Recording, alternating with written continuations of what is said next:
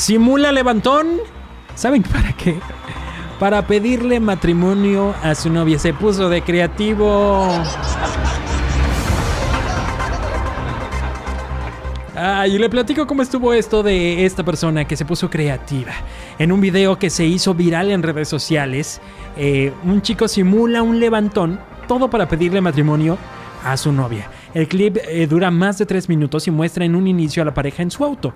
De pronto, un hombre golpea la ventana del conductor y le dice que baje el vidrio. La persona detrás de la ventana lo amenaza y le dice, le debes 80 mil pesos al patrón. Luego de que ambos hombres discuten por un rato, le piden al novio que se baje del carro y lo apuntan con un bat de béisbol. La chica desesperada baja junto a él y después de varias amenazas, el chico se arrodilla con el anillo de compromiso. Y entonces pues empieza la lloradera. A pesar del susto de su prometido, que su prometido, perdón, le hizo pasar, pues ella aceptó casarse con él y pues todo terminó bien, raza. En abrazo, beso y boda. Cristiano Ronaldo quitó botellas de refresco de cola que lo estaban patrocinando y se le ocurrió poner una botella de agua. Y esto ya le originó pérdidas millonarias a la empresa, dicen. Se encontró con dos botellas de refresco en la mesa, ya que es uno de los patrocinadores del torneo. Pero el astro portugués decidió retirarlas y en su lugar sacó una botella de agua. Y todos quedaron, raza. Quedaron. Eh, no fue necesario un discurso, simplemente movió las botellas del refresco, puso la botella enfrente de él y dijo agua, para dar a entender que es mucho más sano que beber el refresco de cola. Es sin miedo al éxito, papi. Esta acción tuvo una repercusión importante y no solo en las opiniones generadas, sino también en el mercado bursátil, ya que las acciones de esta compañía de refrescos se encontraba en 56.10 dólares en Europa, pero media hora después de que terminó la rueda de prensa cayó a 55.22. Como que tres puntitos, un puntito. Nah. En total se estima que durante la operación bursátil, el día de la conferencia de prensa de Cristiano Ronaldo, la compañía perdió alrededor de 4 mil millones de dólares. No, pues sí pesan, raza. Sí pesan. Sin duda fue una gran acción y un mensaje claro para que nos cuidemos más la línea. Hey, vemos, vemos. Oigan, y les platico de la taquería en San Diego que está pagando hasta mil dólares a la semana, pues porque no hay taqueros. Este negocio es Taquería El Gordo, cuya situación es tan grave que ha tenido que cerrar una sucursal en el centro de la ciudad. En su otro local están esforzándose por continuar, pero llegaron al punto de que necesitan cerrar un día a la semana, es decir, los martes. A pesar de que la clientela ya aumentó porque la ciudad pasó a estar en semáforo amarillo, el personal actual no se puede dar abasto para atenderlos todos los días como quisieran. La administradora del negocio, que está sorprendida, ha ofrecido 20 nuevas vacantes de taquero con un sueldo de hasta mil dólares por semana. Pues, ¿qué onda? Vámonos a San Diego. Estos taqueros podrían tener todas las prestaciones de ley, un buen salario, capacitación. Sin embargo, estas personas no han querido llegar a ser taqueros. Ah, raza. ¿Nos vamos, Iván, o qué onda? ¿Vas a ir? ¿Vos vas a ir o no vas a ir? No, hombre, el Iván ya se está riendo desde el principio. Y es que la volvimos a hacer, señores. La FIFA sanciona a México por el grito de... "Ut, ut, ut". Podríamos ser expulsados del Mundial 2022 y perder la sede del 2026 si no nos calmamos. Ah, creencia de gente Ay, es que raza, no es por la... Bueno, ya no sé ni qué decir. Ya no sé. Les platico cómo estuvo el asunto de la FIFA que sancionó a México por el gritito. El gritito que ya nos la habían aplicado y nos la están volviendo a aplicar, raza. México puede, puede recibir esta mm, sanción de ser expulsado del Mundial 2022 y perder la sede del 2026. Y es que recibió una advertencia por parte de la FIFA y las consecuencias podrían ser esas, esas meras. La primera sanción eh, que se anunció eh, el día de hoy es que México jugará sin público, sin dos próximos sus dos próximos partidos, perdón, como local en la eliminatoria. Los compromisos que el Tri jugaría sin afición en el octagonal final serían el del 2 de septiembre ante Jamaica y en la fecha del primero y del 7 de octubre contra Canadá en la jornada número 4.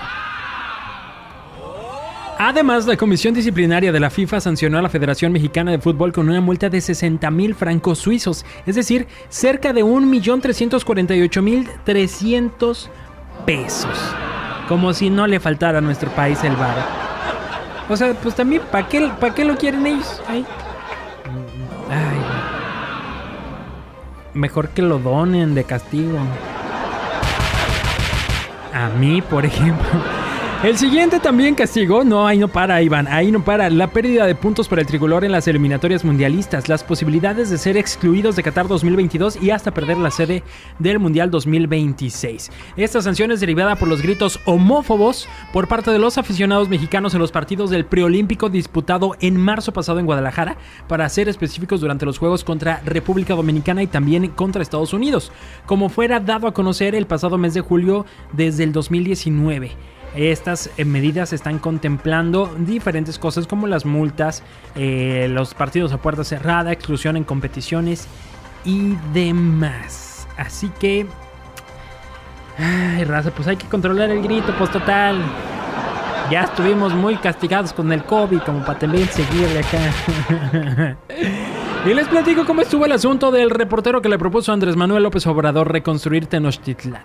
Y es que durante la mañanera del señor presidente López Obrador, un reportero planteó que en los terrenos donde se construía el eh, aeropuerto en Texcoco se construya un Tenochtitlán.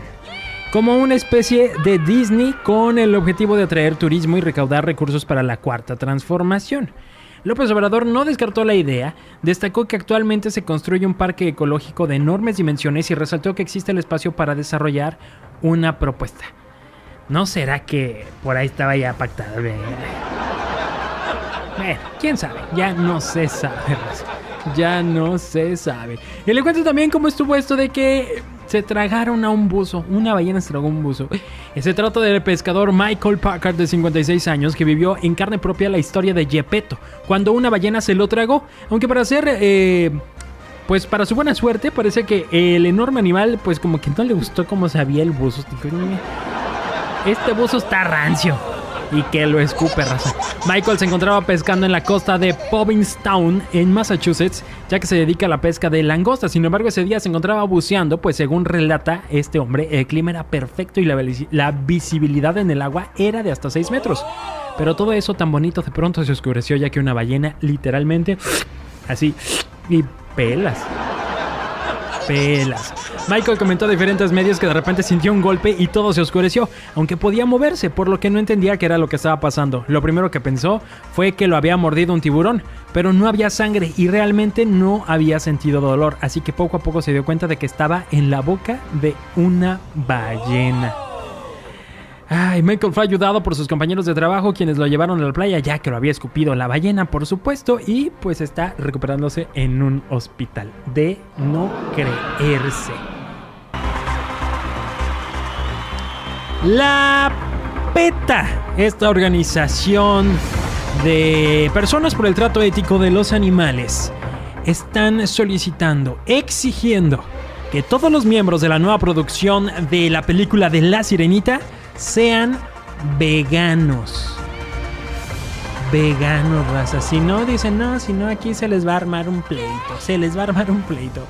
Les platico cómo estuvo este asunto de la sirenita, la peta y la producción. Resulta ser que esta asociación de personas por el trato ético de animales, em, pues que son muy populares estas organizaciones, pues entre hizo una campaña, mejor dicho, que es la de que todos los que vayan a participar en el remake de La Sirenita, que ya está en pleno rodaje a la orilla del mar, pues se exija que de catering no se sirva nada de pescado y de preferencia de ningún otro tipo de animal o alimentos derivados de los mismos. Su propuesta es que sirvan un menú vegano tanto para los actores como para el equipo de detrás de cámaras. El mensaje que están emitiendo es sencillo. Los peces son nuestros amigos, no comida, con versiones saludables de platos basados en plantas que engañan a las papilas gustativas. No hay necesidad de sacrificar el sabor ni la vida. La emisora de la petición aseguró que si se opta por estas pequeñas decisiones, decisiones perdón, se le haría un gran honor al clásico personaje, sobre todo recordando la escena en que Sebastián y canta bajo el mar, todo eso. Eso es el rollo que traen los de la peta con las de la película de la sirenita. El podcast de Checo. Podcast de Checo. Dale play en Spotify, TuneIn, Apple Podcast iHeartRadio y muchos más.